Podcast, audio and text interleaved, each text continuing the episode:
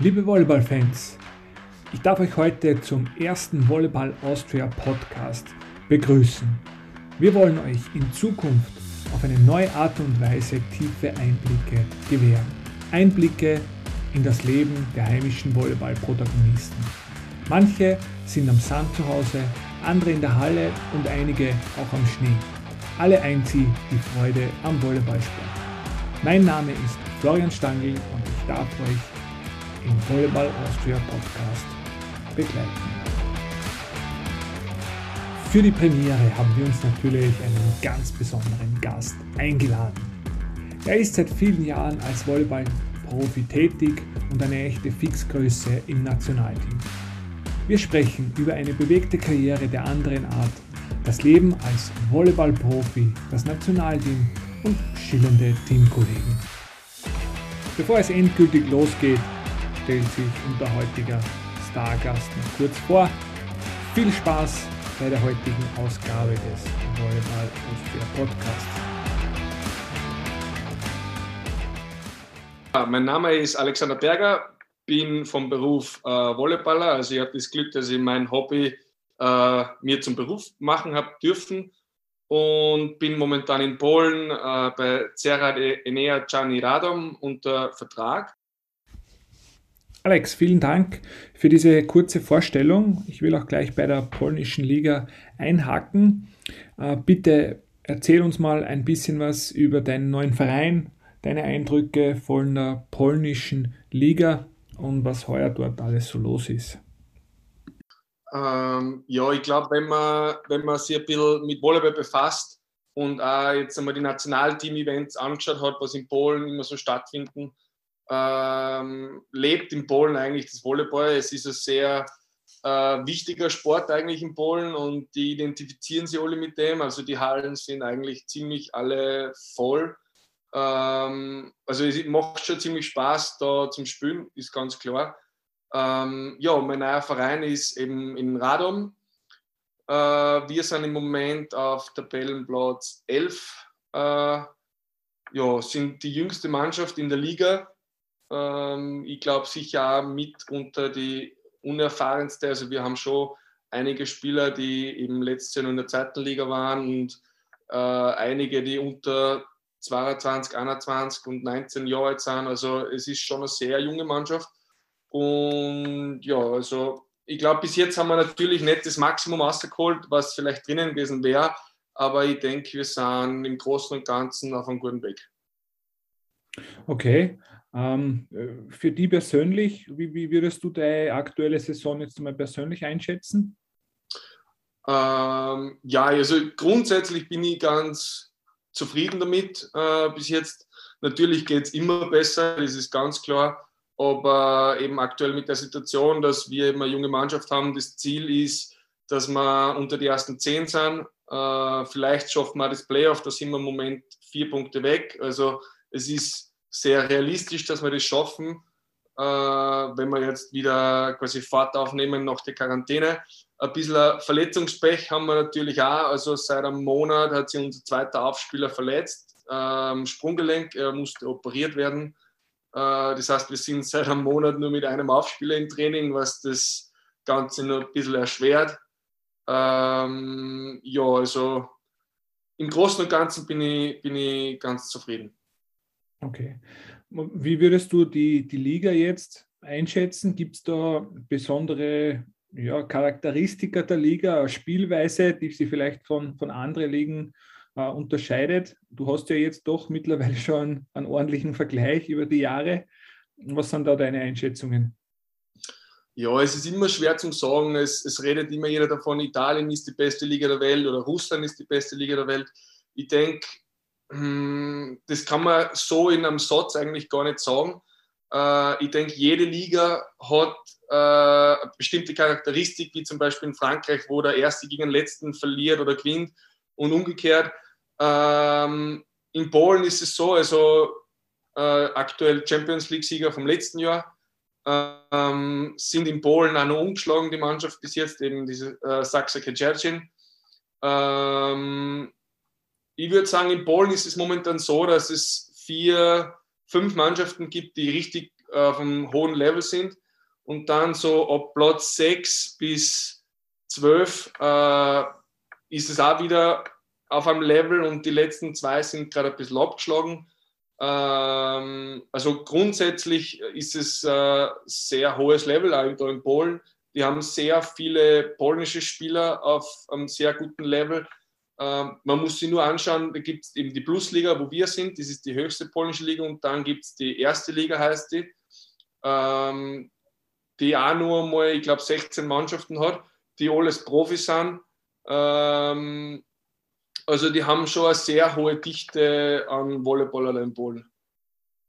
Ja, okay. Ich würde jetzt gern, wenn wir schon von anderen Vereinen gesprochen haben, vielleicht einmal ähm, nur mehr an den Ausgangspunkt äh, deiner Karriere zurückgehen. Ich meine, wie würdest du vielleicht deine Karriereschritte äh, beschreiben? Kannst du die vielleicht kurz einmal nur darlegen? Wir werden vielleicht dann auch nur auf deine weiteren Stationen im Ausland eingehen, aber mal bis, bis so weit war. Ähm, vom, vom Alex Berger mit zehn Jahren, weiß nicht, wann du mit dem Volleyballspielen angefangen hast, bis, bis eben zum Wechsel im Ausland. Was ist da passiert? Ähm, ja, also wenn ich, wann ich jetzt genau angefangen habe, kann ich auch gar nicht sagen. Ich glaube schon, dass es so 10, 11, 12 war. Ähm, was sich so bei mir eingeprägt hat, war so ein Moment eben in die 2000er Jahre, kurz vor den Olympischen Spielen in Sydney, waren wir in Wales und da war so ein Beachvolleyball-Turnier und da hat gespielt eben Berger Stamm und Doppler, ich weiß gar nicht mehr mit wem der gespielt hat. Und das hat sich irgendwie so eingeprägt. Und damals war auch eben der Nick Berger von mir ein großes Idol. Und wir sind um fünf in der Früh aufgestanden, bevor wir in die Schule gegangen sind und haben sich quasi die Spiele angeschaut und dann zum Bus und in die Schule.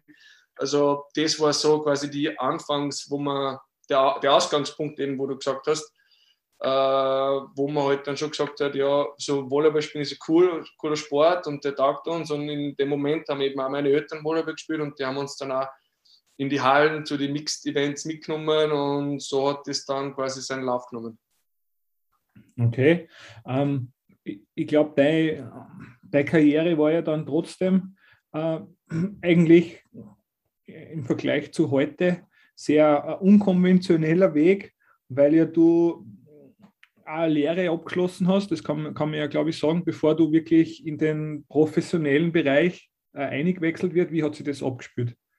Ähm, ja, wie du schon gesagt hast, ich habe eine Ausbildung als EDV-Administrator gemacht und somit eigentlich ein, ein zweites Hobby zum Beruf gemacht, weil Computer war auch schon immer eine große Leidenschaft von mir.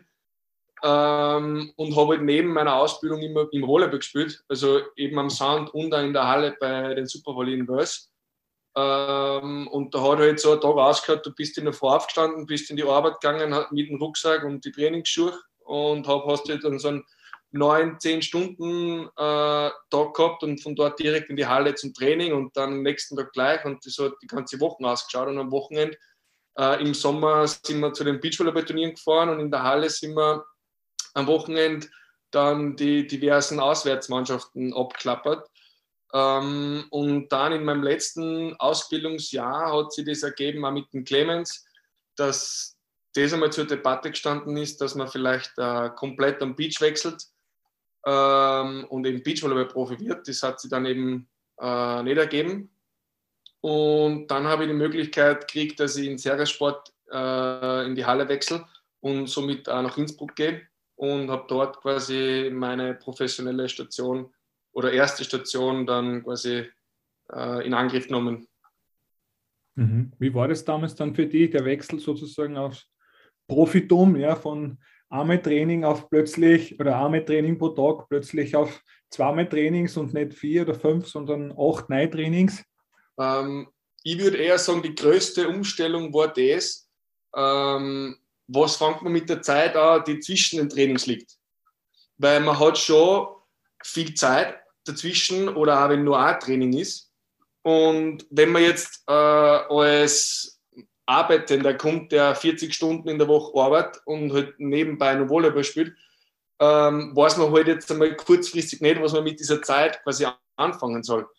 Ähm, aber dann, je länger die Karriere fortschreitet, ähm, desto mehr lernt man eben seinen Körper kennen. Man braucht einfach die Regeneration dazwischen. und man kann nicht jetzt äh, in der Früh Training ge gehen und dann am Nachmittag, keine Ahnung, gehst Mountainbiken oder Bergsteigen oder sonst irgendwas und am Abend gehst du wieder ins Training. Also das spielt sich halt dann einfach nicht. Mhm. Mhm. Und vielleicht auf die Zeit in Innsbruck, du, du warst ja dann doch einige Jahre äh, in Tirol tätig, war glaube ich auch insgesamt eine sehr erfolgreiche Zeit ähm, für Hypotirol. Ähm, was waren da so äh, Momente, an die du dich gerne zurückerinnerst? Ähm, ja, in meinem ersten Jahr sind wir, sind wir Fünfter in der Champions League. Äh, das war, glaube ich, so das Highlight vom, vom Verein in der Vereinsgeschichte, weil es war dann schon ziemlich cool, äh, wie weit dass wir da kommen sind. Also da haben wir schon eine richtig gute Mannschaft gehabt. Ähm, ja, natürlich die ganzen Meistertitel, dann haben wir den Österreich Cup gewonnen. Und ja, also grundsätzlich die fünf Jahre waren schon Jahre, die mir natürlich äh, den Einsteig in, die, in das Ausland vielleicht auch ein bisschen erleichtert hat, weil ich einfach viel mehr Zeit gehabt habe, mich zu entwickeln. Mhm. Und dann war für die irgendwo der Punkt gekommen, jetzt oder nie, oder, oder war das dann schon war das dann schon früher klar oder wie, wie war da damals dann die Entwicklung? Du bist dann nach Frankreich gewechselt. Erzähl mal kurz. Ähm, ja, natürlich hat man immer geträumt, so ein bisschen vom Ausland. Ähm, man hat es dann eben mal gesehen, 2011, äh, wie der Micha Warm äh, Trainer geworden ist im Nationalteam, ist so ein bisschen eine Wende eingetreten, wo immer mehr Spieler ins Ausland gekommen sind, weil vorher war eben nur Philipp Schneider im Ausland. Und dann ist es so ein bisschen aufgekommen, dass immer mehr Spiele ins Ausland kommen sind und dann haben, hat man natürlich auch im Sommer darüber geredet, wie cool und einfach ganz anderer Stellenwert, äh, Wertschätzung und, und so weiter.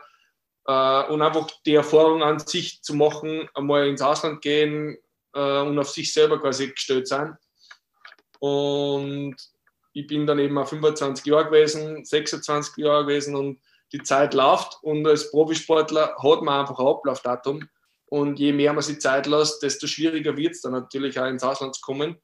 Ähm, und ja, somit habe ich einfach dann die Chance beim Schopf gepackt und bin nach Frankreich.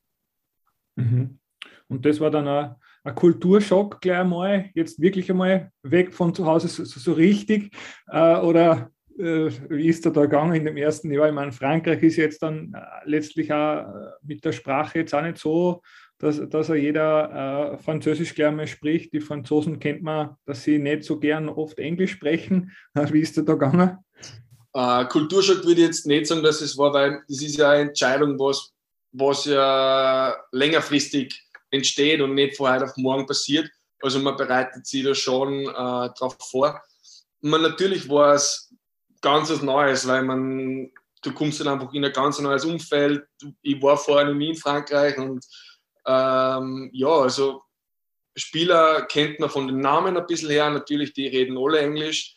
Ähm, also von dem her war es eigentlich überhaupt kein Problem und es war ein cooles Jahr, mal zum Reinkommen eben in das, in das ganze Geschehen und ähm, ja, also es war vielleicht nicht die erfolgreichste Saison für den Verein, aber für mich persönlich war es sicher eine coole erste Erfahrung im Ausland.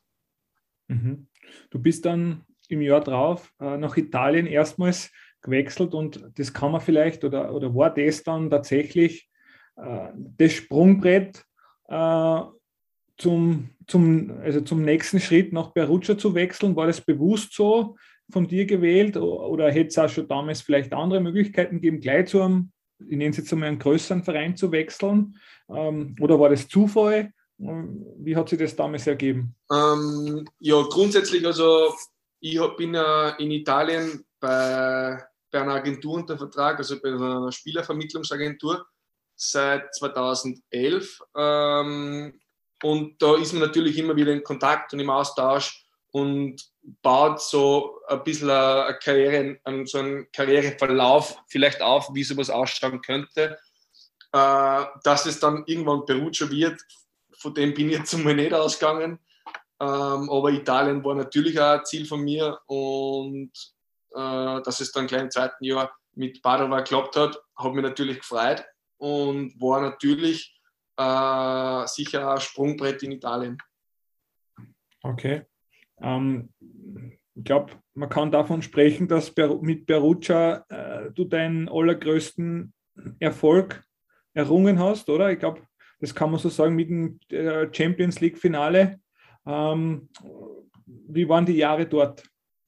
Ja, ganz klar. Also wie dann, wie dann mein Manager angerufen hat und eben gesagt hat, dass Perugia interessiert ist an mir, war es für mich komplett klar. Also ich will da unbedingt hin und auch wenn ich jetzt nicht Grundsechsspieler bin, ist mir das egal, weil da sind einfach Namen drinnen, wo ich einfach so viel lernen kann und wo ich einfach jedes Training so gefordert bin, dass ich einfach jedes Training ans Maximum gehen muss und nicht nur vielleicht einmal in der Woche, äh, wenn, man, wenn man Wettkampf hat. Und das war sicher eine Möglichkeit, die man, die man einfach die Karriere ermöglicht hat, die, was ich jetzt dann einfach äh, erleben habe dürfen. Und ja, wie du schon gesagt hast, also Karriere-Highlight in Italien war sicher eben de, das Finale, was wir in Rom gespielt haben und noch einmal das Champions League Final vor in meinem vorletzten Jahr in Perugia und wo wir eben am Meister waren sind, wo wir, da haben wir die Tripletten quasi in Italien gewonnen mit Supercup, Cup und Meistertitel. Das war schon ein ziemlich cooles Erlebnis. Mhm, okay. Ähm, das ist vielleicht dann nur ein anderer spannender Punkt. Ich meine, du hast jetzt mittlerweile äh, mit, mit, mit, sehr, sehr vielen äh, verschiedene Trainer und Spieler äh, zu tun gehabt. Ähm, jetzt aus, die, die aktuellen Trainer und Mitspieler jetzt ausgenommen, äh, kann man so, äh, oder wie, wie sie, was waren für die so die, die prägendsten äh, Trainerpersönlichkeiten oder wo du sagst, ey, mit denen, das war richtig cool, mit dem würde ich eigentlich gern nur mal zusammenarbeiten, der hat mich richtig auf Fähre gebracht? Ähm, ich denke, dass jeder Trainer, der mit dem ich irgendwie zu tun gehabt habe, mir auf eine Art und Weise geprägt hat. Also am, am meisten hat mich sicher der Micha Warm geprägt, weil der war einfach so lang äh, in meiner Laufbahn dabei. Also der war von seinem ersten Tag in Österreich im Nationalteam bis zu seinem letzten äh, haben wir einfach jeden Sommer drei, vier Monate miteinander verbracht und da geht natürlich auch was weiter. Sonst, ähm, wie gesagt, also es hat mich jeder Trainer in einer Art und Weise geprägt. Und ähm, ich finde am spannendsten war es eben in Perugia mit dem Bernardi. Ähm, der ist komplett Volleyball verrückt. Also in einer Art und Weise, die vielleicht ein bisschen zu viel ist, schon in einer, in einer, in einer Richtung. Also der denkt 24 Stunden nur an Volleyball und ähm, es ist schon ja, sehr interessant, eben sowas dann zu erleben und äh, wie der einfach mit den Spielern umgeht. Mhm, okay. Und von den Spielern her, ich meine, du hast jetzt mit, mit sehr viel, ich sage auch schillernde Persönlichkeiten äh, zusammengespielt. Wenn man an den Ivan Seitzev denkt, den, den, kann man, glaube ich, schon als schillernde Persönlichkeit bezeichnen, weil der ist ja eigentlich ja, ein richtiger Volleyball oder nicht nur Volleyball, sondern ein, nennen wir es ein Sportstar in, in Italien, wie das bei uns wahrscheinlich im, im Volleyball fast undenkbar ist, aber natürlich auch viele andere Spieler. Ähm, wer waren da so ein paar Namen, von denen du besonders viel gelernt hast? Ja, am, am spannendsten oder das, was mir auch immer in Erinnerung bleiben wird, ist das, ähm, so die ersten Trainings und Trainingsspiele, was wir gehabt haben, wo ich halt äh, beim Aufwärmen, wo man da sitzt man im Kreis und wärmt individuell auf. Ähm, und in die ersten Trainings ist es mir halt so gegangen, dass ich aufs Aufwärmen vergessen habe, weil ich einmal geschaut habe, wer da alle sitzt und so quasi bin ich jetzt im falschen Film und neben dir sitzt der Saizev, Atanasiewicz gegenüber der Deceko, dann Biarelli und also ganz viele Namen, die man eigentlich im internationalen Volleyball kennt oder halt die vorher nur von YouTube oder von sonstigen äh, Internetplattformen eben nur gesehen habe. Und wenn man dann, je länger man mit denen dann zusammen ist, desto mehr lernt man die natürlich auch kennen und kommt dann eigentlich drauf, dass die nicht wirklich anders ticken als wir und einfach denselben Traum wie wir verfolgen und zwar Volleyball spielen. Und das jeden Tag und einfach immer besser werden. Und die genießen das genauso wie jeder andere Volleyballer und ähm, sind eigentlich ganz normale Personen wie wir. Mhm. Und ist es dann eigentlich so für die, dass du sagst, es ist zum Beispiel dort äh, ganz angenehm gewesen, dass die immer ähm, im Scheinwerferlicht stehen, alles schaut auf die und ich, ich kann mich eigentlich selbst immer auf mich konzentrieren. Ich meine, kann natürlich auch anders sein, dass man sich vielleicht anders auch mehr wünschen würde. Aber ich kann mir vorstellen, als Sportler ist es eigentlich auch ganz angenehm, wenn man sein Ding machen kann und nicht äh, jeden Tag drei Interviews und fünf Postings und was auch immer machen muss, oder? Oder, oder ist, siehst du das anders? Definitiv. Also das war sicher, sicher ein Faktor, von dem ich unter Anführungszeichen, würde sagen, einmal profitiert habe, weil einfach alle auf Atanasiewicz schauen, alle auf Decheko schauen, alle auf Seitzev schauen oder auf Aaron Russell, die, die haben alle in dem Jahr, wo ich gekommen bin, Olympiamedaillen gewonnen. Und wer ist dann Alexander Berger? Also ist, im Endeffekt interessiert das dort eh keinen. Ähm, aber ich habe halt dann, oder ich sage mal so, ich bin dann eigentlich gleich ins kalte Wasser geschmissen worden, weil ich bin nach Italien gekommen zu Perugia. Äh, Atanasiewicz war verletzt, der hat eine Operation machen müssen an seinem Unterschenkel. Und habe auch Trainingsspiel gemacht und dann sind wir nach Modena gefahren und haben dort ein Supercup-Final vorgespielt. Und Ivan Salzev wäre eigentlich als Außenangreifer geplant gewesen in der Mannschaft und hat halt diagonal gespielt. Und ich habe Außen gespielt äh, oder spielen dürfen. und haben halt im Semifinale gegen Jube gewonnen und im Finale 3-2 gegen Modena verloren. Ähm, und es war halt richtig cool. Und wie du schon gesagt hast, eben alle schauen auf die anderen und ich habe einfach mein Ding machen können. Äh, natürlich war ich jetzt nicht entspannt oder sonst irgendwie, ähm, weil du, du bist im Hotel und äh, die Gazetta liegt vor dir und du siehst halt, du, du, du, siehst deinen Namen in der Grundaufstellung und dann denkst du, ah, okay, cool. ähm, also es ist schon ähm, eine sehr prägende Zeit gewesen. Mhm nach, der, nach den Jahren in Perugia bist du noch eine weitere Saison ähm, in Italien äh, gewesen, dann in die, in die Türkei gewechselt, bevor es jetzt dann ähm, nach Polen weitergegangen ist. Wie waren die, die zwei letzten Saisonen eben nur in Italien, beziehungsweise in, ähm, jetzt dann in Ankara rückblickend? Äh, die Saison in Piacenza war ein bisschen durchwachsen. Also die sind aufgestiegen aus der A2 in die A1. Ähm, ja, haben eigentlich eine gute Mannschaft gebaut und es waren eigentlich super, super Spieler in der Mannschaft, nur haben wir es halt nicht aufs Feld gebracht. Äh, und dann sind wir eben von der Corona-Pandemie eingeholt worden und dann ist natürlich alles auf äh, Stopp gegangen und es ist natürlich alles abgebrochen worden. Also wir haben jetzt die Saison nicht fertig spielen können. Ähm, ja, und dann hat es mich in die Türkei verschlagen, nach Ankara, die eigentlich sehr äh, professionell dort arbeiten. Also der Verein ist unglaublich aufgestellt. Also die haben mehr Staff als Spieler gehabt. Also wenn wir auf Auswärtsfahrt waren, das war Wahnsinn. Und ja, wir waren äh, im Cup-Finale, haben dort leider gegen Sportotto 3-1 verloren. Äh, und in der Saison sind wir Fünfter gewesen nach dem Grunddurchgang. Und es war eigentlich sehr untypisch, weil die haben die Liga dann so aufgestellt, es waren 16 Mannschaften und nur die ersten vier haben Playoff um die Meisterschaft gespielt und quasi fünf und sechs haben um den fünften Platz gespielt. Und dadurch, dass in, in der Türkei die Siege vor Punkte zählen, sind wir auf Platz fünf gewesen und nach den Punkten wären wir eigentlich Zweiter gewesen. Also war ja ein bisschen komisch. Aber gut, so ist der Sport nun mal und wir sind Fünfter gewesen dann in der Saison. Also ich glaube, über die verschiedenen äh, Austragungsmodi in den Ligen könnte man wahrscheinlich eine eigene äh, Sendung machen. Du kennst mittlerweile wahrscheinlich schon zehn verschiedene Modus, wo du gespielt hast.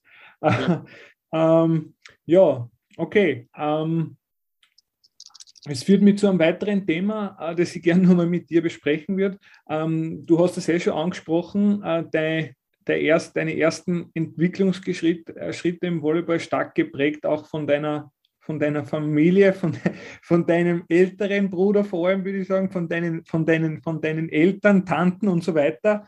Ähm, man kann ja sagen, es ist der Berger Clan, wenn man so will. Ähm, wie, wie, würdest du das sagen? Und ich, ich knüpfe gleich nur eine zweite Frage dran. Ähm, in Österreich gibt es ja sehr viele Familienclans im Volleyball. Ähm, fast in jedem Bundesland gibt es mindestens einen oder zwei äh, Familienclans, die da irgendwo kräftig herumrühren. Äh, hast du sowas im Ausland auch schon erlebt oder ist das wirklich eine, eine österreichische Eigenheit?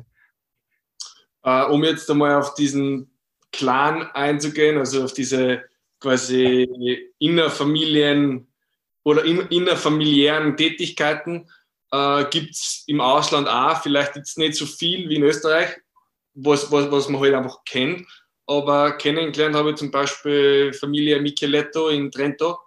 Der Name klingt sicher jetzt oder bei jedem, der in Österreich äh, Volleyball verfolgt. Äh, der ist, glaube ich, 19 Jahre alt, hat Olympia gespielt diese Saison, ist Europameister geworden. Und der Papa ist Sportdirektor bei Trento und hat vorher gespielt, äh, auch auf nationaler und internationaler Ebene. Äh, sonst gibt es noch sicher die Familie Engelbett oder Familie Seitzev. Also da gibt es überall die Familien, die halt ein bisschen, ja, ich würde jetzt nicht sagen intern, aber halt die einfach äh, eine Tradition haben in, in, innerhalb der Familie. Also das gibt es schon, aber vielleicht jetzt nicht so viel, wie, wie man in Österreich natürlich kennt. Wie du ja schon aufgezählt hast. Übrigens, ja, also, Heimann hast du vergessen. Ja, Familie Kleimann, natürlich, ja, natürlich. Ähm, ja, also zur Erklärung, ja, wir, äh, für alle, die es nicht wissen, äh, dein, dein älterer Bruder äh, Christoph Berger äh, hat ja selbst lange Zeit gespielt, zum, zum Ende mehr äh, am Sand und ist jetzt mittlerweile seit, seit zehn Jahren und länger Organisator äh, von der Pro Beach Battle in Litzelberg am Attersee, also langjähriger Ausrichter der österreichischen Beachvolleyball-Staatsmeisterschaften. Dein jüngerer Bruder Markus spielt jetzt seit mehreren Jahren in, in Ried äh, bei UVC Weberzeile Ried im Inkreis und ich glaube, deine Eltern stehen auch noch immer am Feld, wenn es möglich ist. Ja, aber es ist eben nicht schwer, weil wir haben ja eben das Glück, dass wir, dass wir bei uns so viele verrückte Volleyballer haben im Dorf. Die haben vor ich weiß gar nicht mehr, wie lange das her ist, ob es jetzt 10, 15 Jahre her ist, äh, eben einen, einen Beachvolleyballplatz in unserem Gartenbad. Und wenn man halt dann eben so eine Möglichkeit hat, dann steht man nach wie vor jetzt noch äh, am Platz und, und spielt Volleyball. Also es ist schon ziemlich cool, wenn man dann am Wochenende im Sommer heimkommt und da immer immer wer herumspielt. Also es ist schon äh, schön zum Anschauen. Okay. Sehr gut. Ja. Gut, ähm, vielleicht ein, ein anderes wichtiges Thema. Ähm, Körper, dein Körper, dein Kapital, kann man ja so schön sagen. Ähm, ich kann mich noch gut erinnern, ich weiß nicht, in welchem Jahr das war, du kannst es vielleicht gut sagen. Ähm, beim Turnier in Steyr kann ich mich erinnern, Auto kommt an, Tür geht auf, Alex Berger äh, wird mehr oder weniger aus dem Auto rausgetragen mit einem Bandscheibenvorfall. Ein durchtrainierter Sportler, der plötzlich kaum stehen kann, ohne dass er nicht wirklich weiß, was passiert ist. Äh, ist er da eigentlich so richtig das erste Mal, oder ich sage nicht das erste Mal, aber so, so richtig bewusst worden, äh, wie verwundbar man eigentlich ist und wie wichtig das Thema ist? Oder ist das eigentlich was, was dich trotzdem schon die ganze Karriere mitbegleitet, die Arbeit am Körper? Ähm, natürlich, äh, ich habe es auch eingangs angesprochen, äh, nach meiner EDV-Ausbildung, wo ich nach Innsbruck gekommen bin, habe ich ja im Endeffekt nicht gewusst, was ich mit meiner Freizeit anfangen soll. Und je länger eben so eine Karriere dauert, desto mehr lernt man seinen Körper kennen, was braucht man, welches Training braucht man, Physio brauchst, Ma Massagen brauchst. Also es ist schon sehr wichtig, dass man eben auf seinen Körper schaut und je jünger man ist, desto mehr vergisst man einfach auf das, weil man es nicht kennt. Und je älter man wird, desto, desto schlauer wirst und desto mehr hörst du einfach auf deinen Körper. Und ja, wie du es schon angesprochen hast, das mit Steyr, das war schon sehr, ein sehr bitterer Moment, weil es war eben auch nach der Saison, wo wir in Italien alles gewonnen haben und ähm, der Verein hat eigentlich schon damit gerechnet, dass ich dann das Jahr drauf auch sehr viel in, in Szene gesetzt werde dort.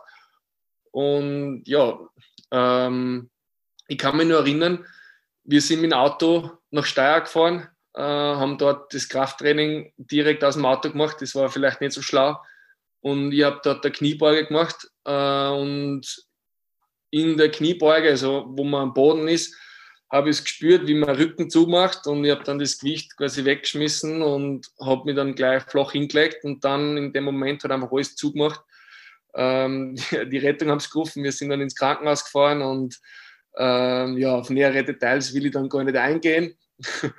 ähm, ja, dann die ersten Untersuchungen haben angegeben, dass es eine Bandscheibenvorwölbung ist, also kein Bandscheibenvorfall und sie haben auch nicht ausschließen können, ob der schon länger da ist, weil wenn man einfach Sportler äh, ins MR legt, die einfach so eine Belastung haben wie wir in dem Alter, haben sehr viele so eine Bandscheibenvorwölbung. Also sie wollen jetzt nicht ausschließen, dass das von diesem Vorfall äh, quasi passiert ist. Ähm, habe dann Therapie gemacht über drei, vier Wochen, auch dann eben in Italien und es ist dann immer besser geworden und war zu Gänze schmerzfrei. Und ähm, habe dann wieder eine blöde Bewegung gemacht beim Angriff und dort ist dann wieder äh, blockiert gewesen und habe dann eben diverse Spritzen gekriegt, damit ich mich wieder bewegen habe können und dann äh, im Krafttraining ist es dann wieder passiert in einer, während der Übung, dass dann die Bandscheibe wirklich äh, rauskommen ist und es war so ein krampfhafter Zustand. Ich habe mein Bein nicht mehr ausstrecken können und dann hat es eh angefangen in der Nacht dass äh, von meinem Gesäß abwärts bis zur Zehe alles eingeschlafen ist und ich habe auch nicht mehr auf die Zehenspitzen stehen können und dann war es klar, dass man die Operation nicht mehr umgehen kann und ja, dann hat das eine nach dem anderen geführt. Mhm. Und hat jetzt das, das Thema Athletik, ähm, ist das jetzt was, was da mit der Zeit bewusst worden ist oder hat es dann, ich sage jetzt vor allem in Italien, die ja immer sehr äh, bekannt sind für diese Athletiktrainer, die es schon dort seit jeher gibt, besonders angefangen oder war das, war das schon war das dann auch schon mit dem, mit dem Neubeginn vom, vom Nationalteam 2010, wo das schon ein großes Thema dann war? Wo, wo war das für dich da, wo du das richtig mitgekriegt hast, hey, da muss ich was tun?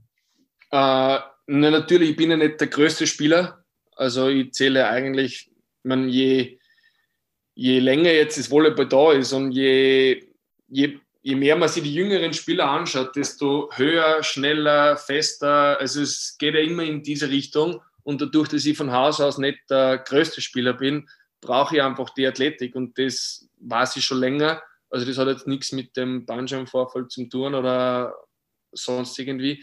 Also ich habe immer schon gewusst, ich muss äh, was in meiner Athletik tun, damit ich dort von mitspielen kann. Und äh, wie gesagt, ich bin äh, gesegnet mit, mit äh, Sprungkraft und muss natürlich schauen, dass ich das äh, meinem Körper zumuten kann. Und deswegen brauche ich einfach das richtige Training, dass der Rücken passt, dass die Knie passen. Äh, und ja, also ich bin jetzt mittlerweile eben auch 33 äh, Jahre und weiß, was mein Körper braucht und in welche Richtung ich gehen muss in dieser, ja. Mhm. Okay. Ähm, ja, du hast jetzt schon ein bisschen vorher über das Nationalteam auch schon kurz gesprochen, hast gesagt, der Micha Warm in, in seiner Rolle in, in, in, in annähernd zehn Jahren als Teamtrainer hat eine wichtige, einen wichtigen Einfluss gehabt. Ähm, für, für mich ist eigentlich die spannendste Frage, wenn man jetzt einmal zurückblickt. In Wahrheit kann man sagen, waren jetzt leider sehr viele Verletzungsprobleme oder im gesamten Team in den letzten Jahren so richtig komplett, wie man sagen würde, das wäre vielleicht die, die beste Formation, war eigentlich 2018. Ähm, wie schaut es jetzt aus für die? Ähm, das nächste Jahr ist, äh, oder heuer, es ist ja jetzt schon heuer, äh, ist ja wieder reizvoll auch durchaus mit einer EM-Qualifikation. Jetzt wissen wir, Paul Buchecker ist auch, wieder, ist auch wieder voll in Fahrt. Es gibt einige andere Spieler, die weiter im Ausland tätig sind, erfolgreich sind. Ist für die der Reiz nur da? Natürlich, also äh, EM will man, will man immer gern spielen. Und äh, ich kenne jetzt zwar die, die Gruppengegner in der EM-Quali nicht. Ähm, wir spielen den im August, glaube ich, ist die EM-Quali. Äh, bitte? Ist noch nicht ausgelost. Ah, ist noch nicht ausgelost. Okay. Noch nicht. Ne? Ähm, ja, also natürlich ist der Reiz da. Und äh, ich denke, dass wir nach wie vor eine gute Mannschaft haben, auch wenn, wie du eben schon gesagt hast, ziemlich viel Verletzungspech uns plagt und der, der Abgang von Thomas Zass, den spürt man natürlich auch. Ähm, aber ich denke, dass wir, dass wir gut aufgestellt sind und wenn wir, wenn wir einen guten Sommer haben, können wir uns sicher wieder für die EM qualifizieren. Ja, die, du hast das ja, ähm, also du hast ja theoretisch zweimal die Chance gehabt, einer, bei einer EM zu spielen, 2011 das ist ein bisschen wahrscheinlich ein Wunderpunkt. Ja, warst, bist du nicht nominiert worden, dafür warst du dann äh, 2019 dabei, wo du aber eben in der Saison davor eigentlich große Probleme gehabt hast mit deiner Verletzung. Ähm, ja, wie war das, die EM? Ähm, was hast du da mitnehmen können? Ja, ich fange mal beim wunden Punkt an. ähm, ja. Ich würde würd den wunden Punkt gar nicht so als wunden Punkt beschreiben äh, natürlich war es in, in der Situation richtig bitter, weil man halt äh, Heim-EM, glaube ich, nur einmal oder vielleicht zweimal die Möglichkeit hat, dass man sowas erlebt. Aber ich denke, dass das so eine, äh, eine Zeit in meiner Karriere war, wo ich ziemlich viel gelernt habe in dem Sommer. Und ich kann mich nur erinnern, äh, es haben immer, es haben ziemlich alle gesagt, äh, ich muss Grundsex spielen und ich muss, ich muss, ich muss. Und ich habe mir das dann irgendwie so einrennen lassen und habe mir selber so viel Druck auferlegt, dass ich das spielen muss, dass ich in dem Sommer gar nichts irgendwie auf die Reihe gebracht habe. Aber auf der anderen Seite habe ich richtig viel gelernt in dem Sommer, weil wenn man, also ich habe das irgendwie so in Erinnerung, dass in der Zeit so viel weitergegangen ist, aber ich es mental einfach nicht geschafft habe, das auf, ein, auf, auf das Feld zu bringen, weil ich von mir viel zu viel äh, verlangt habe und viel zu viel eigentlich wollte. Und ich kann mich dann erinnern, wie, man eben, wie ich dann nicht nominiert worden bin und nach Innsbruck gekommen bin, ähm, war ich eigentlich nicht geplant als Grundsechsspieler in Innsbruck. Und das war aber irgendwie so ein Knoten, der dann aufgegangen ist, ähm, wo ich dann das Ganze umsetzen habe können, was ich den Sommer gelernt habe. Und habe dann grundsätzlich gespielt in Innsbruck und eine super Saison gehabt. Äh, also von dem her würde ich das gar nicht so als wunden Punkt äh, jetzt betrachten. Okay. Ja, ist sehr spannend. Jetzt äh, mehrere Jahre später ist ja, ist ja sehr interessant, wenn man dann über das redet und dann man sieht dann auch viele Dinge wahrscheinlich ja. ganz anders, wie man es wie wie damals eben erlebt hat. Und du, du warst ja auch nicht der Einzige, den es äh, damals irgendwo getroffen hat äh, und manche andere, der vielleicht damals dabei war, wenn man auf den jetzt schaut, dann schaut es vielleicht anders aus wie bei dir. Ne? Ja. Also, ja, okay.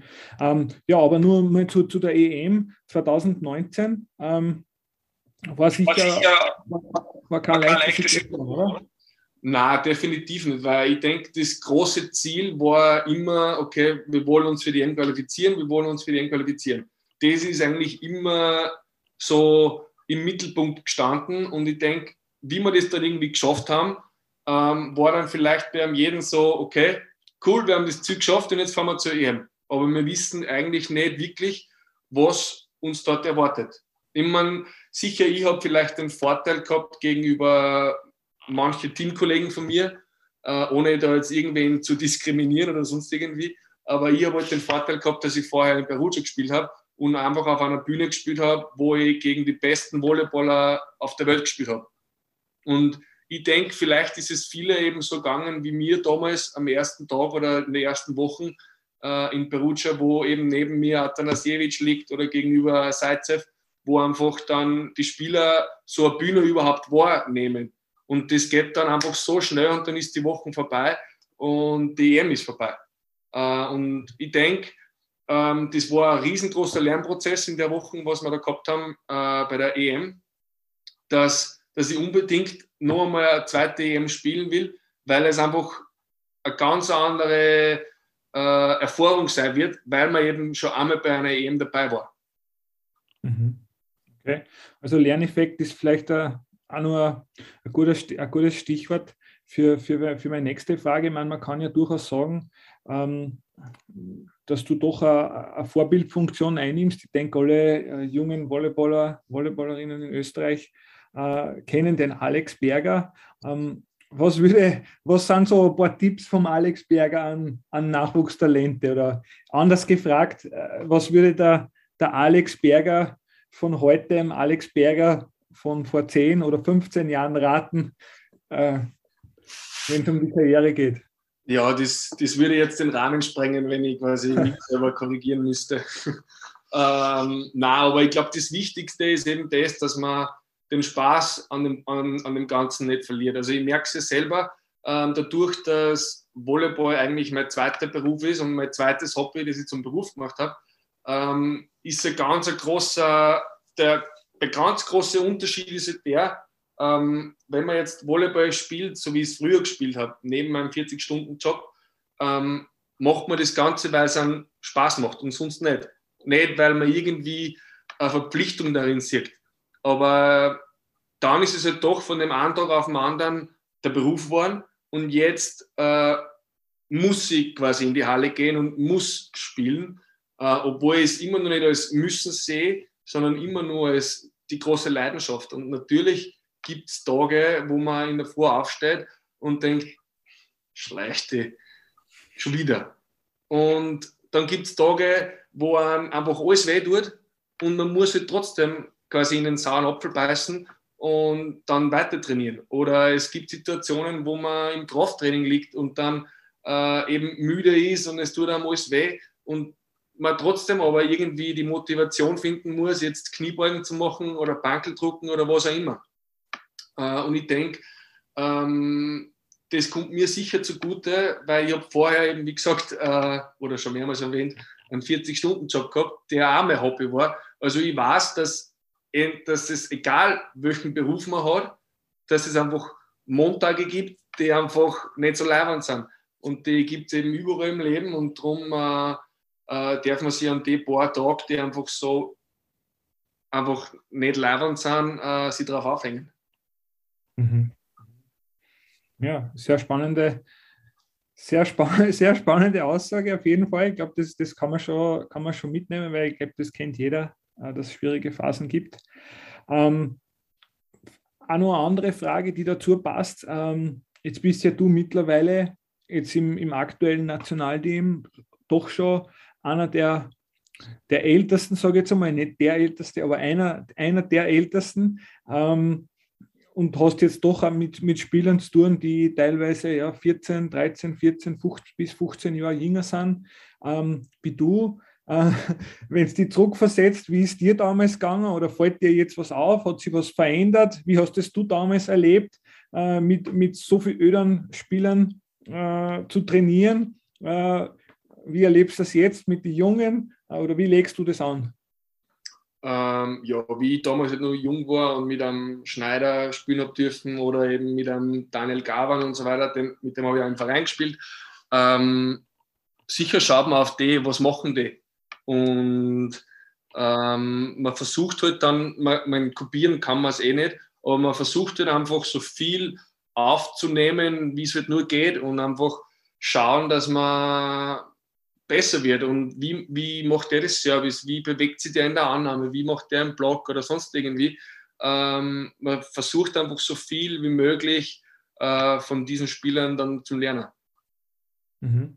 Und bist du jetzt im Training, wenn du mit so Jüngeren äh, zu tun hast, einer, der dann auch zu einem hingeht und sagt, hey, probier mal so äh, oder so? Oder bist du eher der, der sagt, hey, wenn er was wissen will, dann soll er mal soll er zu mir kommen?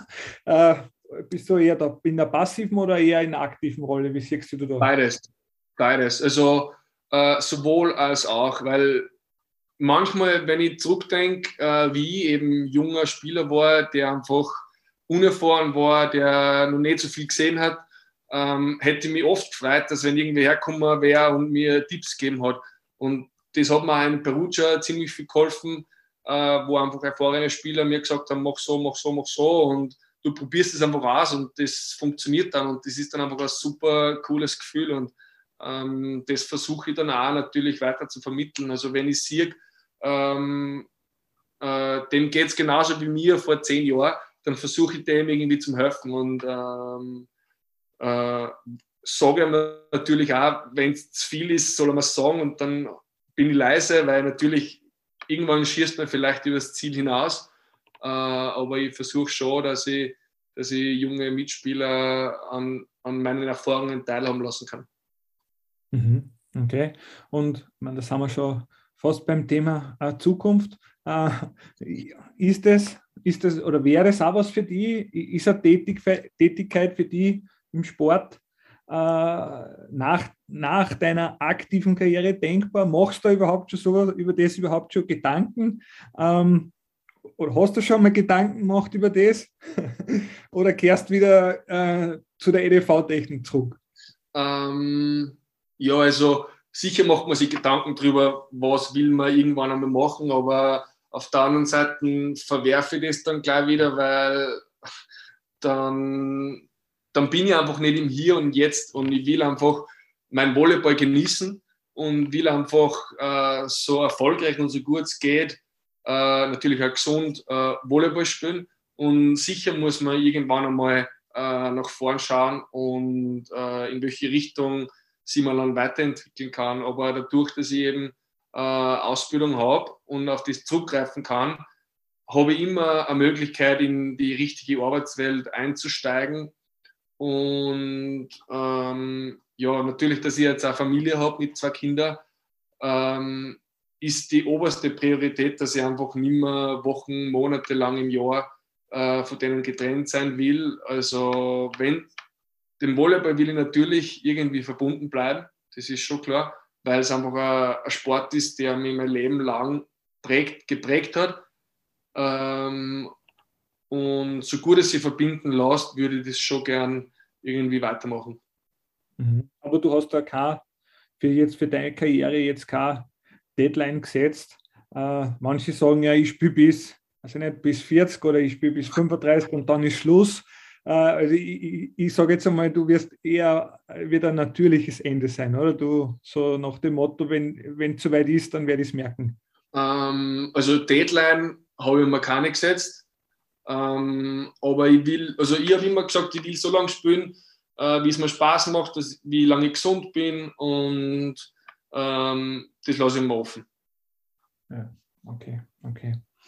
Ja, dann sind wir eh schon fast am Ende. Äh, du hast das kurz angesprochen, du bist zweifacher äh, Familienvater äh, und jetzt waren wir gerade bei der, bei der Zeit nach der Karriere. Ähm, jetzt, jetzt bist du und deine, deine Gattin, seid ja beide aktiv bzw. ehemalige Profisportlerinnen. Jetzt einmal die Frage, prägt es die Kinder auch? Oder wie prägt es die Kinder? Prägt sie das schon? Hat sie das schon geprägt? Ja, also man merkt schon, dass, dass beide sehr, sehr viel Bewegung brauchen. Also, und es ist auch schön zum Anschauen. Also, auch jetzt gerade beim, beim Marino, der ist komplett äh, Ball-fanatisch, würde ich jetzt sagen. Also, der wird den ganzen Tag am liebsten mit dem Ball herumspielen und schupfen, was natürlich in der Wohnung jetzt nicht äh, von Vorteil ist.